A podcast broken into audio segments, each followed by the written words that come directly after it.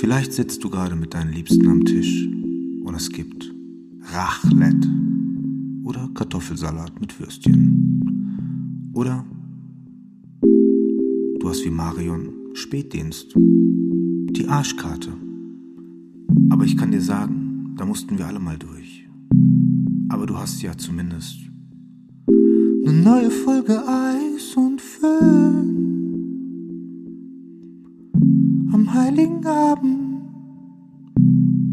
Wird's besonders schön. So, einen wunderschönen guten Tag, ihr Lieben. Wir sind jetzt kurz vor Weihnachten. Oder falls, wenn wir das jetzt tatsächlich morgen, dann äh, haben wir Weihnachten, dann haben wir Highlight klar, wir Abend. machen's. Hi Highlight, Highlight, Highlight Abend. Ja, der, der Highlight Heilige Abend. Hast du Dienst? äh, ja, ich habe Spätdienst. Du hast Spätdienst tatsächlich. Auch noch total aufopferungsvoll. Der heilige Spätdienst. Ja, so sieht's aus. Aber ich muss sagen, ich habe ein sehr gutes Team, somit passt es auch. Und vor allem ist es so, wenn du Spätdienst hast, du wirst tatsächlich danach, wenn du nach Hause kommst, musst du gar nichts mehr machen. Wirklich, du kommst an einen gedeckten Tisch, deine Pfännchen werden am besten noch belegt. Und du, also Jetzt ich hast find, du schon vorweggenommen, was es bei euch gibt. Ja. Und ich muss sagen, Raclette. da, Sagt man Ja. eigentlich Raclette oder Raclette? Raclette, nennt man das bei euch Raclette oder was? Weiß ich nicht. Also meine Mutter zum Beispiel, die spricht alles immer mit aus. Das ist echt, meine Mutter hat da irgendwie, ich weiß nicht, was die, die sagt zum Beispiel nicht Joghurt, sondern die sagt Joghurt. Ja, geil. Ich glaube, dann heißt es Raclette. Ja, deshalb sage ich grundsätzlich, sage ich, wo, bei allem, wo ich mir nicht sicher bin, äh, sage ich immer eher dann, also nehme ich, nehm ich die Raclette-Version. Raclette. Ich nenne es jetzt ab heute Nur wegen meiner Mutter einfach. Raclette. Also es klingt so ein bisschen, finde ich, edler. Alles mit Raclette. Ja, aber Joghurt, Joghurt äh, brauchen wir nicht drüber diskutieren, Joghurt. oder? Joghurt. Tobias, hol mal den, jo Mama. hol mal den Joghurt. Ja. Geil. Also das ist ja auch eine geile Eigenart, muss ich sagen. Manche sagen ja auch nicht, also tatsächlich bewusst, also sagen ja nicht Fisch, sondern Fisch. Also die sagen das tatsächlich bewusst dann und dann, das, sowas, das sind so Kleinigkeiten. Was? Ah, da habe ich noch nie. Ja, oder auch äh, Rost statt Rost oder äh, warte mal, was hatte ich noch? Fusel statt Fussel. Und das macht mich tatsächlich, das bringt mich so latent auf die Palme, muss ich sagen. Ja, also manche Sachen finde ich ja auch charmant, aber Joghurt bei Joghurt finde ich auf jeden Fall nicht charmant. ähm, wobei ich jetzt zum Beispiel bei, Grüße an deine Mutter hier. aber dein Dialekt, also dieser freiburgische, ähm, ich weiß gar nicht, was ist das für ein, Alemannische oder badischer Dialekt. Ja, das ist, das finde ich wiederum schön. Ähm, während viele diesen Pott-Dialekt, den ich halt wieder habe, wo mich auch viele drauf aufmerksam machen, ähm, viele finden den halt nicht so schön, weil der so hart ist, so, so, so. Ne? Viele sagen ja auch Assi-Dialekt. Echt? Ja, Aber ich ist, wir merk's hatten auch das gar letztes nicht. Mal schon. Ist hat, hat Aachen, also ich komme ja ursprünglich aus der Ecke, ist Ah, das, jetzt, also, jetzt kommt die wieder mit ihrem Aachen, ey. ja, Entschuldigung, aber das beschäftigt mich. Pott-Dialekt und dann sagt sie wieder in dem Zusammenhang Aachen. Ja, sag, Entschuldigung. Es ist doch noch ein Stückchen weit entfernt, aber das ist, ich muss sagen, da finde ich äh, den Dialekt echt schön. Okay, ja. Äh, Ich, ja, ich kann's, kann ich jetzt nicht zu sagen. Ähm, Ich möchte mich dazu nicht äußern. Was machst du denn? Arbeitest du an Weihnachten? Ähm, nee, ich habe mir tatsächlich frei gewünscht und frei bekommen und wir haben, ich denke mal, die Regelung ist überall gleich in der Pflege, äh, entweder Weihnachten oder Silvester. In der Regel Ja. nicht beides. Ähm, ich hatte mal, so habe ich bei der Caritas vor sieben Jahren angefangen. Ähm, ich habe Weihnachten frei bekommen und ist, bin an Silvester krank gewesen. Äh, das war direkt so, ähm, ja, ach, cooler neuer Mitarbeiter. Der ist ja wirklich, äh, Danke für nichts. Genau. Du Assi, ja, aber ja, kann man nichts machen. Aber ähm, ist es bei euch auch so, dass ihr quasi dann, also Weihnachten arbeiten, Silvester frei? Ja. Aber tatsächlich ist es auch so, dass wir Weihnachten nicht komplett durcharbeiten, sondern immer einen Tag der dreien immer frei bekommen. Also, also ist das meistens, glaube ich, so. Also ich hatte es die letzten Jahre immer, dass ich immer einen Tag noch frei bekommen habe. Ja. Und das fand ich immer ganz nett eigentlich. Wir wollen ja heute Ja. so ein bisschen über ähm, weihnachtliche Wünsche sprechen und äh, wollten das so ein bisschen in den Pflegekontext einflechten. Ähm, Genau, und Vorsätze. ja, und äh, genau, Vorsätze, Wünsche. Ja. Ähm, hast du einen Wunsch oder hast du auch mehrere Wünsche für die Pflege, für dich selber? Ähm, ja, Sachen, die, die in, in 2022 irgendwie anders, besser werden könnten? Ich glaube, das ist zum einen, dass der so Zusammenhalt generell in der Pflege sich verbessern muss, weil es ist, das hatten wir schon so oft bei uns in den Podcasts, dass es darum geht, dass immer jeder so sein eigenes Bierchen gerade äh, braut oder ähm, dass jeder irgendwie so für sich alles macht, aber auf dem Niveau natürlich dann auch unzufrieden ist. Mhm. Und umso wichtiger ist es, dass wir dahingehend an einem Strang ziehen und einfach auch gemeinsam dastehen und sagen, hey, so wie es jetzt hier gerade ist, kann es einfach nicht weitergehen. Das sind viele Leute, die, die einfach äh, gehen oder sich überlegen zu gehen und ja, und ich finde so eine Unf und dieses unvollständige Zusammenhalt, zusammen, wie nennt man das Zusammenhalt? Warte mal kurz. Geil. Äh, dieses, dieser nicht bestehende Zusammenhalt ähm, macht es gerade nicht besser. Ja, und. Das ist so mein einer wichtiger, großer Wunsch für mich. Also mehr Zusammenhalt. Was, was denkst du, wie wir das schaffen? Das ist eine gute Frage. Es, es gibt ja jetzt gerade schon eine ordentliche Spaltung durch diese äh, nahende Impfpflicht für die Leute, die halt sagen, dass sie sich nicht impfen lassen möchten, die mhm. auch im pflegerischen Bereich tätig sind und ähm, sagen, dass sie den Beruf auf jeden Fall definitiv dann verlassen werden. Das Problem ist halt einfach, okay, das heißt, dass sie dann eine neue Ausbildung machen müssen oder sie müssen sich woanders komplett neu sortieren. Sie können gar nicht in einem anderen Bereich arbeiten.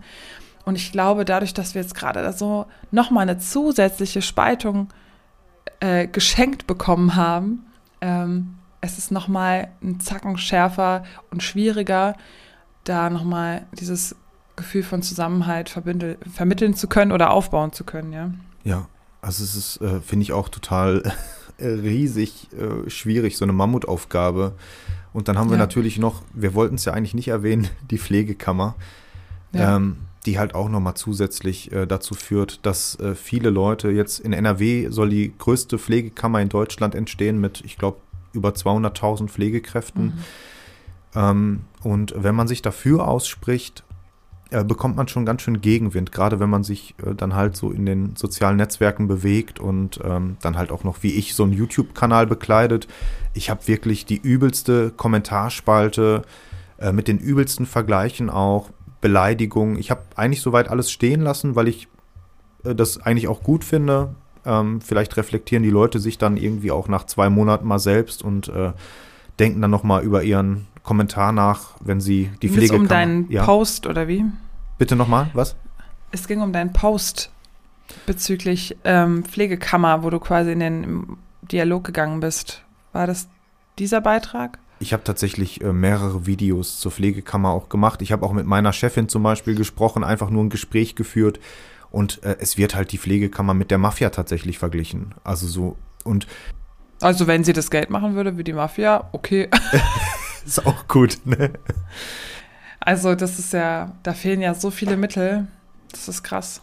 Ja, ich, ähm, ja. Ja, das Problem ist halt, dass die Leute durch diesen Pflichtbeitrag, mhm. das ist, glaube ich, so eine krasse Triggerung. Das ist. Und halt einfach dieses Muss, ne? Also dieses, ja. ähm, dieses ja. Zwangsmitglied und ich, ich habe keine Wahl, ich kann mir das nicht aussuchen. Ähm, aber ja, wie gesagt, ich würde da jetzt gar nicht so tiefergehend drauf mhm. eingehen mhm. wollen. Ich äh, denke einfach, dass wir äh, 2022 und äh, vielleicht leite ich jetzt über zu meinem Wunsch, den ich habe. Äh, und uh. ich habe einfach mal Zufriedenheit äh, draufgeschrieben, weil ähm, ich denke, dass wir auch in, in gewisser Weise in vielen Punkten auch einfach mal ein bisschen zufriedener sein könnten, weil wir ja eigentlich einen tollen Job haben, der aus meiner Sicht auch gut bezahlt ist, der aus meiner Sicht auch viele Möglichkeiten bietet der Fort- und Weiterbildung, also sich auch innerhalb des Pflegeberufs irgendwie weiter zu verwirklichen. Und ähm, ja, man eigentlich ganz, ganz viele Möglichkeiten hat. Auch gerade wenn man sagt, mir gefällt es jetzt in dem Bereich, wo ich jetzt arbeite, nicht mehr, ich habe halt echt tausend Möglichkeiten, dann auch nochmal was anderes auszuprobieren. Also man, es gibt nicht nur diesen, ich gehe jetzt komplett an, ähm, aus der Pflege raus und arbeite jetzt in einem völlig anderen Bereich. Und auf der anderen Seite finde ich, das muss ich leider echt auch mal an der Stelle sagen, ich finde, dass wir nicht schlecht verdienen. Ich finde mhm. und ich glaube, ich spreche jetzt gerade mit einer Intensivpflegekraft, Intensivpflegefachkraft. Ähm, also ich weiß, dass ähm, Leute wie du halt irgendwie zweieinhalb netto so auf dem Konto haben im Monat. Und ähm, da brauchst das brauchst, kann, lassen wir jetzt unkommentiert. Aber. Nee, nee, aber ich will noch tatsächlich noch was dazu sagen. Ja. Ja, nee, er spricht weiter, er spricht weiter. Ja, genau. Ich äh, wollte eigentlich nur sagen, dass, ähm, dass es vielen Menschen, das darf man echt nicht vergessen, wir sind ja wirklich auch eine, eine Berufsgruppe, die viel am Meckern und am Jammern ist. Äh, es gibt ganz, ganz viele Berufsgruppen, denen es wesentlich schlechter geht. Also nicht nur vom, vom, von der Kohle her, sondern auch von den Arbeitsbedingungen. Ähm, und ich gucke einfach auch global. Ich gucke auch an, ich gucke auch in die, in die Modewelt, Modeindustrie, wie Leute an Nähmaschinen sitzen. Also ich vergleiche auch das mit uns. Weil, weil ich auf allen Ebenen immer global denke. So. Und das ist vielleicht jetzt ein bisschen weiter hergeholt, wenn ich jetzt an jemanden in Bangladesch denke, der in, an einer Nähmaschine sitzt aber im Prinzip ähm, muss man auch an diese Leute denken und dann einfach feststellen, boah, ich, ich habe geregelte Arbeitszeiten, ich muss mal einspringen, äh, ich habe auch mal echt richtig, richtig anstrengende Dienste, aber im Prinzip geht es mir doch gut. Und habe alles, was ich brauche mhm. zum Leben. So.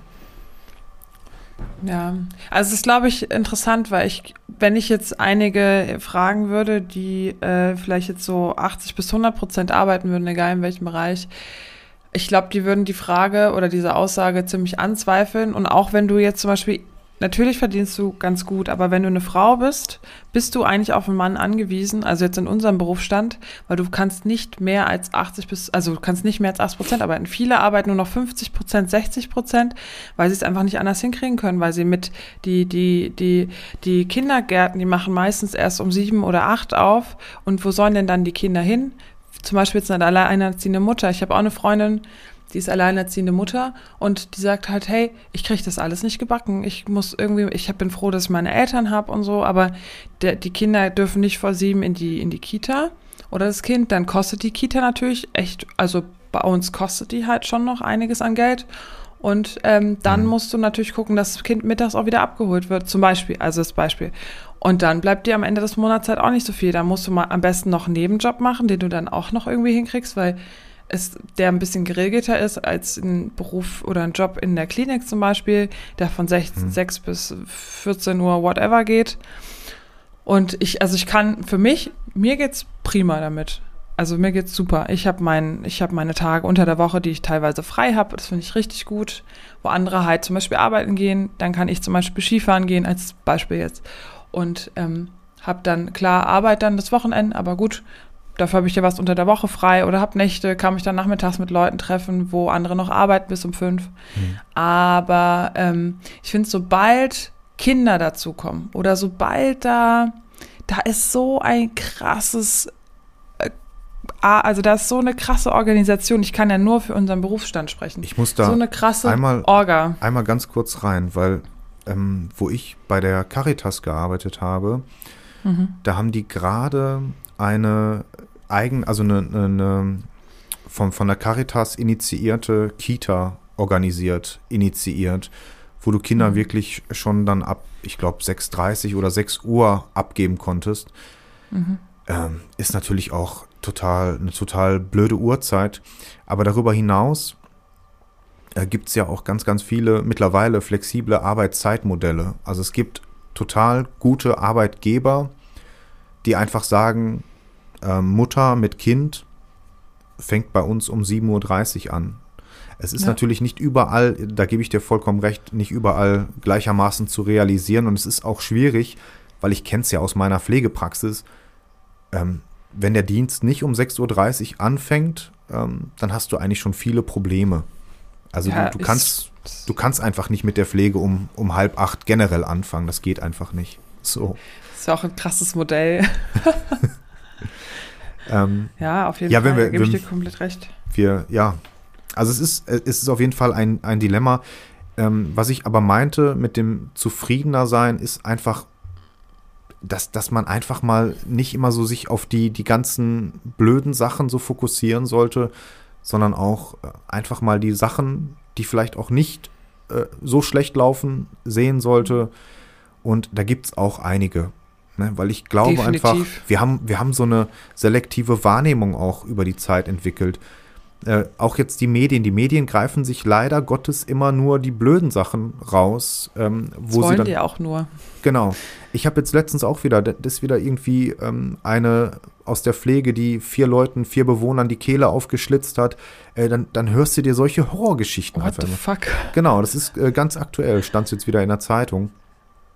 Ups. Ähm, genau, ups. Ich lese immer nur Corona-Nachrichten. Dann hast du die Intensivstation. Äh, du arbeitest ja auch auf einer und das kannst du bestimmt auch äh, bestätigen. Du hörst total viel dann immer aus, aus der Intensivstation und das sind dann meistens so Schreckensmeldungen. Und Ist so, ist so. Aber ich finde es ganz schlimm, dass es immer gerade vor allem jetzt in den Medien nur die Intensivstation vertreten ist, was auf Normalstationen im ambulanten Bereich oder auch im Altenpflegebereich passiert. Das ist, das wird mir nicht zu arg gezeigt, weil du hast mir das ja auch erzählt, dass es auch, dass ihr auch Menschen habt in Quarantäne oder was auch immer, aber das ist irgendwie, dass das sowas wird einfach vergessen, weil das sind ja auch Herausforderungen, die einfach jeder Bereich für sich gerade hat. Also hm, das ist, äh, das wird, finde ich, gerade echt wieder zu arg zentriert auf den Bereich äh, fokussiert äh, gesehen und da fehlt für mich einfach diese große, größere Bandbreite. Und bei uns ist es ja dann nochmal so, dass äh, wir oder unser Setting gar nicht darauf ausgelegt ist, ne, Mhm. auf, auf ähm, solche Situationen. So eine Intensivstation, die ist ja quasi schon so Notfall vorbereitet. Da sind die Maschinen, da hat man irgendwie so einen geregelten Ablauf. Wir haben jetzt, ich glaube, zeitgleich drei Corona-Patienten im Moment, jetzt auch aktuell noch. Und es ist für uns eine riesen, als kleiner Betrieb, eine riesen Herausforderung einfach. Ne, weil, weil, Was genau, was genau ist die Herausforderung für euch? ja, das jetzt in diesem häuslichen Setting zu managen. Wir haben jetzt äh, zum Beispiel ein Ehepaar, da sind beide Corona-positiv. Das sind logischerweise ältere Menschen, die ähm, dann auch auf Hilfe angewiesen sind. Die haben eine Haushaltshilfe, die jetzt nicht mehr kommen kann, die für die ähm, Frühstück macht, die Essen kocht, also von extern, nicht von uns. Ähm, es ist einfach so ein logistischer Aufwand auch, der da, da dran hängt. Der Sohn ist total überfordert. Ja, äh, wie ist denn das jetzt? Und äh, es muss alles irgendwie geregelt sein. Die haben sonst auf einmal nichts mehr zu essen und zu trinken. Was ja, wo du ja im, im Krankenhaus hast du ja so einen Standard. Also klar, die kriegen was zu essen, Ja. zu trinken. Das ist ja alles bei euch geregelt. Und wir müssen total viel improvisieren, organisieren und äh, kommen immer wieder in neue, komplexe Situationen rein, die wir erstmal bewerkstelligen müssen. Und damit meine ich so diese, krass zusätzliche Arbeit. ja, so Schnittstellenarbeit. Ja. Und ähm, ja, dann, wie machst du das jetzt, äh, wenn, wenn die Häuslichkeit jetzt äh, dementsprechend irgendwie klein ist, so eine kleine Wohnung, wo packst du das Material jetzt hin? Wie sorgst du dafür, dass auch alles zu 100% hygienisch abläuft? Ähm, ne, das, es sind so viele Sachen, die jetzt auf einmal kommen und dann kriegst du auf einmal doch auch, ähm, ja, nicht Angst, aber zumindest ähm, habe ich jetzt schon auch, ich habe jetzt erstmalig ähm, nach zwei Jahren habe ich jetzt wirklich mal regelmäßig Corona-Patienten betreut und gepflegt. Und ähm, ich finde schon, das ist, ähm, ja, es, es hat bei mir dann schon so, ein- so ein unbehagliches Gefühl ausgelöst, jetzt auf einmal doch nach zwei Jahren auf einmal in so einer Situation zu sein, wo ich vorher nie war. Ne? Vorher habe hab ich nur die Bilder gesehen, Intensivstation, das war alles dann doch irgendwie so ein Stück weit weg.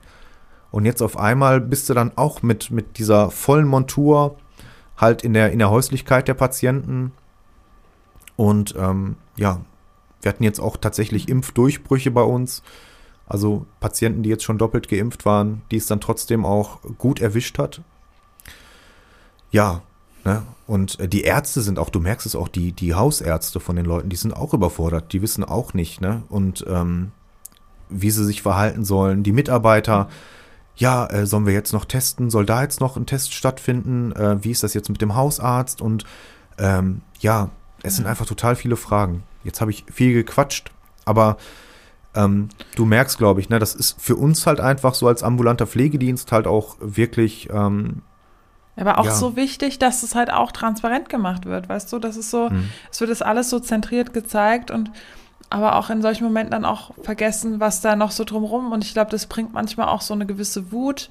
Mir wurde auch letztens so eine, Ja. also eine Unzufriedenheit entgegengebracht, weil ich gesagt, weil sie gesagt hat, ja, von euch wird ja immer so viel gehört. Oder man hört ja immer so viel. Und ich, okay. Ja, nee, aber von uns gar nicht. Und ich so, okay, krass, wo?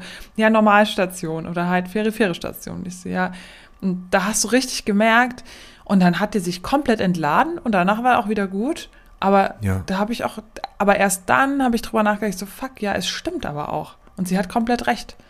Weil als du dann äh, im SWR oder so, es werden halt jetzt vor allem Intensivstationen gezeigt und da sieht man natürlich auch diese desolate Situation teilweise.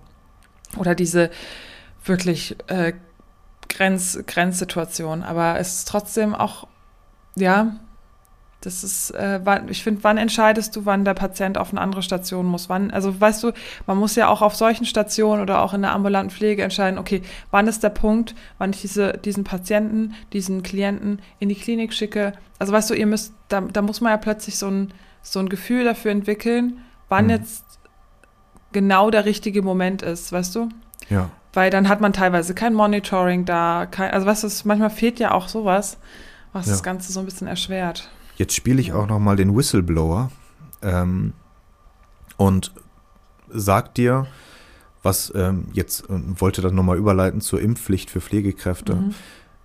Wir hatten jetzt bei uns, äh, wo das jetzt anfing mit den ähm, Corona-Patienten, war halt Mhm. auch zeitgleich eine einzige Person bei uns in der Pflege arbeitend ähm, Corona-positiv. Und das war die einzige Person, die nicht geimpft ist. Krass. Und dann finde ich, ähm, darf man sich berechtigterweise die Frage stellen, ob das denn nötig ist. Also, weißt du, da ist jetzt, es kann jetzt wieder ein Zufall sein, ne? wir sind irgendwie, weiß ich nicht, 35 Leute, ähm, aber wo ich mir dann auch denke, so, mein Gott, hättest du dich jetzt impfen lassen, ähm, dann, dann wäre das unter Umständen jetzt gar nicht so gekommen. Und äh, viele stellen natürlich dann auch Zusammenhänge her. Also wir haben jetzt Patienten, die infiziert wurden, wo auch unter Umständen ein Kontakt bestand. Das kann ich jetzt nicht genau rekonstruieren. Aber man baut auf einmal irgendwelche Brücken und macht dann auf einmal die Leute für alles verantwortlich. Ne, wir haben auf einmal dann äh, die Testung nochmal anders hochgefahren. Also wirklich tägliches Testen und dann auch nicht mehr Selbsttest, sondern ähm, wir durften nur noch durch andere getestet werden. Wir hatten vorher halt auch äh, irgendwie nur zweimal in der Woche Test durch andere, ansonsten Selbsttest, dann auf einmal nur noch durch andere. Ähm, dann auch nochmal striktere Verbote. Es wurde auf einmal alles reglementiert. Es war auf einmal so eine sehr angespannte Stimmung. Krass. Und ähm, dann denke ich mir, okay, ne, also man entwickelt dann halt auch so eine gewisse Haltung äh, den Personen gegenüber, die jetzt halt nicht geimpft sind. Das merke ich auch an mir selbst und versuche mich dann auch immer so selber so ein bisschen runterzuholen und zu sagen, keine Ahnung, ich kenne seine Beweggründe oder ich kenne ihre Beweggründe nicht. Ähm, und ähm, man muss sich da auch selber immer so ein bisschen gedanklich bremsen. Ne? Und ich Ja. weiß nicht, ob dir das schon passiert ist, aber ähm, bei mir ist es dann halt auch so, dass ich, ja, ich, ich mache der Person dann halt auch äh, Vorwürfe. So, ne, von wegen, also, ne, so gedanklich denke ich mir dann so, ähm, muss das jetzt sein? So? Oder, oder gibt es irgendwie einen ganz triftigen Grund? Ähm, und dann denke ich mir Ja. aber, dann fahre ich nach Hause, denke nochmal drüber nach und komme dann zu dem Schluss, ich weiß nicht, warum, wieso, weshalb. Und ähm, ja, das ist so ah, eine sehr, einfach eine sehr schwierige Situation einfach auch so. Aber Aber da merkst du schon, wie dich das auch selbst in deinem sehr reflektierten Gedanken spaltet. ja, total. ah, Also, weißt du, absolut, das meine ich ja das gerade. heißt, ja, ja, aber das heißt wiederum, nee, das ist jetzt so eine Schlussfolgerung. Wie ist es dann, wenn jetzt wirklich diese Impfpflicht kommt und die Menschen, also weißt du, ich, ich bin wirklich super gespannt, wie das, wie dann auch die Stimmung unter den Pflegenden sein wird, wenn diese Impfpflicht kommen wird. Das ist was, wo ich wirklich sehr gespannt bin. Was, was macht das mit den Leuten? Ist, ist ja jetzt noch mehr Wut bei dieser Erschöpfung mit dabei? Das, das, ich finde, es ist gerade echt eine sehr, sehr spannende Situation, eine spannende Zeit, wo das überhaupt erstmal erfasst werden muss, wie, wie das jetzt einfach auch weitergeht, ja. Werden viel mehr Leute wirklich den Pflegeberuf verlassen oder ist es jetzt nur eine lose Drohung und man lässt sich halt einfach impfen und es pa passiert nichts? Weißt du, das ist so. Ja. Ich habe es schon so oft gehört von Leuten, die gesagt haben, ja, dann kündige ich, Punkt. Ja, Und, ja, ja, habe ich jetzt auch okay. schon, schon mehrfach gelesen. Also jetzt auch in meiner, ich habe ja ähm, mit dem Professor Dr. Großkopf über die Impfpflicht gesprochen und ähm, das Video wird täglich irgendwie mehrfach kommentiert und das schreiben ganz, ganz viele Pflegekräfte. Am 15.03. spätestens bin ich weg. Wow. So, ähm, genau. Und ich finde, es ist halt auch ein moralisches Dilemma. Auf der einen Seite haben wir irgendwo eine Verpflichtung gegenüber einer vulnerablen Personengruppe. Auf der anderen Seite haben wir das Recht auf Selbstbestimmung und ähm, na, es ist ein Eingriff in die Integrität. Es ist total schwierig und es gibt bis dato keine Impfpflicht, aber wir verurteilen die Leute, die sich bis dato nicht geimpft haben. Ähm, Ja. Es ist total, es ist total komplex und schwierig und ähm, ja, auch, auch in vielen, ich habe ja gerade eine Situation beschrieben, du hast gemerkt, ich bin so ins Stocken geraten, ähm, weil es einfach auch dann manchmal total schwer auszuhalten ist, ähm, wenn man, wenn man jetzt so eine Situation dann erstmal nicht kanalisieren kann und sagen kann, okay, da müssen wir jetzt irgendwie, und mein Chef zum Beispiel, den bewundere ich da, weil der sofort, der hat da einen sachlichen Umgang, also der, der, der geht da ganz sachlich dran. Ne? Das ist jetzt nun mal der Status quo. Wir müssen jetzt das Beste aus der Situation machen. Und ähm, es werden einfach alle Maßnahmen nochmal hochgefahren. Und wir Mitarbeiter, die sich jetzt haben impfen lassen, vor allen, vor allen Dingen die Leute, die jetzt dann so skeptisch waren und dann doch irgendwie mit ein bisschen Druck sich haben impfen lassen, ey, ich kann die Leute dann auch verstehen, die dann sagen, boah, wegen ihr oder wegen ihm ähm, haben wir jetzt diese angespannte Situation, obwohl er oder sie vielleicht gar nichts dafür kann. So, Ja, das ist, wow. Ja, das ist für mich, ich merke selber, wie ich immer wieder jeden Tag in so ein, eine Diskussion mit mir selber gerate, ja, weil ich immer von der einen Extrem in die andere Extreme rutsche, weil ich immer wieder so denke, okay, wo finde ich jetzt eine Balance? Weil ich kenne die eine Gruppe, die sagt, hey, pff, also wenn jetzt die Impfpflicht kommt, bin ich weg. Und die anderen, die sagen, es muss die Impfpflicht geben. Ja, Sonst, äh, anders kann ich mir das gar nicht vorstellen, ja. Und dann habe ich jetzt auch letztens bei Schwester Gabi das äh, gesehen gehabt, dass es darum ging, aus Soli- Solidarität impfen lassen, aber dann Menschen pflegen müssten, die halt ungeimpft sind, ja. Also das ist, glaube ich, das, was viele auch noch wütend stimmt, weil einfach dann nur die, dann wird man quasi schon in diesen zwei Jahren echt an seine Grenzen gelockt, würde ich sagen, und dann kriegt man dann noch so einen Schlag und muss dann, äh, wie soll ich sagen, sich dann noch mit der Pflicht hin impfen lassen. Ja, das ist ein, ein ey, das, was du jetzt gesagt hast, das ist ein, ein, ein so großes Dilemma, weil, Ja, also ich werde jetzt verpflichtet, etwas zu tun und komme dann in eine Situation, wo ich dann jemand versorge, der dieser Pflicht offensichtlich nicht nachkommen muss. Es, es fühlt sich an wie Ungerechtigkeit und vielleicht ist es das in dem Fall auch. Ne? Aber ja, weil es, ich bin, ich weiß, ich bin geboostert, ich bin doppelt geimpft, aber also das ist das, was mir manchmal so ein bisschen in meinem Herz schmerzt. Und ähm, Ja. ja. was, ja. was schmerzt dich jetzt genau? das, das ist einfach da diese, vielleicht auch mitunter, das hat mich echt ziemlich beeindruckt, was ich da gelesen hatte, weil Ja. ich habe davor nicht darüber nachgedacht und dachte so, okay, krass, ist da was dran? Also, weißt du, das ist das, was mir, was mir schmerzt, weil ich einfach mir denke, eigentlich finde ich Impfpflicht dahingehend schon wichtig, aber was, was, was bedeutet jetzt genau das, dass man quasi, weißt du, was ich meine? Also, ich finde es super schwierig, jetzt gerade in Worte zu fassen, weil ich immer noch dran bin, so ein bisschen meine Position äh, auszuerkoren, wo ich jetzt gerade selber mich positionieren möchte. Ja. Aber das ist echt ähm, schwierig. Ich finde ich finde es einfach aber auch schwierig, äh, Leuten zu vermitteln, dass eine generelle Impfpflicht, also eine Impfpflicht für alle jetzt ähm, nicht sinnvoll ist, sondern halt nur für eine gewisse Personengruppe. Mhm. Und dann fangen natürlich ganz, ganz viele Leute von genau dieser Personengruppe an, berechtigterweise zu sagen, ja, aber guck mal, die haben auch Kontakt zu einer vulnerablen Personengruppe und die und die und die, äh, warum die nicht? Ähm, und der Pflege wird einfach, und das muss man ganz klar so sagen, der Pflege wird im Moment so viel auferlegt. Äh, da kommt eine Pflegekammer es kommt eine Impfpflicht für Pflegekräfte. Und wir haben halt seit zwei Jahren eine andauernde Pandemie, die halt Ja. auch vieles nochmal zusätzlich erschwert. Aber Ja. ähm, da muss man auch wirklich in alle Bereiche gucken. Also ich glaube, dass jeder da sein Päckchen trägt. Und nicht nur die Pflege, sondern ich glaube, Leute, die jetzt wirklich von Existenz bedroht sind, Ja, auf jeden Fall. ähm, Leute, die, die äh, psychisch jetzt ganz stark darunter zu leiden haben. Es gibt so viele, ich, ich muss auch immer meinen Sohn, wenn ich äh, ihn im Kindergarten abgebe, die sind da alle komplett ungeschützt. Und es sind auch wirklich Erzieherinnen darunter, die wirklich auch nach wie vor große Angst haben, weil die jetzt hören, ach, die Kinder stecken sich jetzt alle an und werden da durchgeseucht. Und die haben nach wie vor, auch wenn sie zweifach, dreifach geimpft sind, trotzdem berechtigterweise halt auch äh, Angst, weil die sich überhaupt nicht schützen können. Die sitzen ja nicht mit Maske Ja. da in der Gruppe.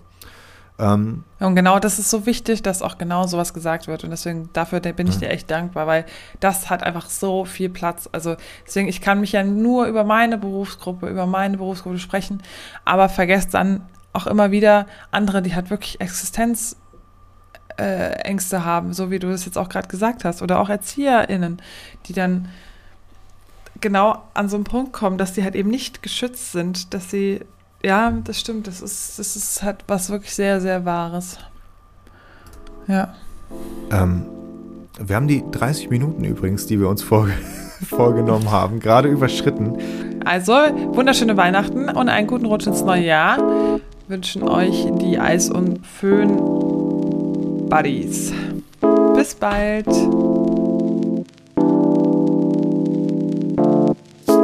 Mach's dir gemütlich, wir machen's für dich schön.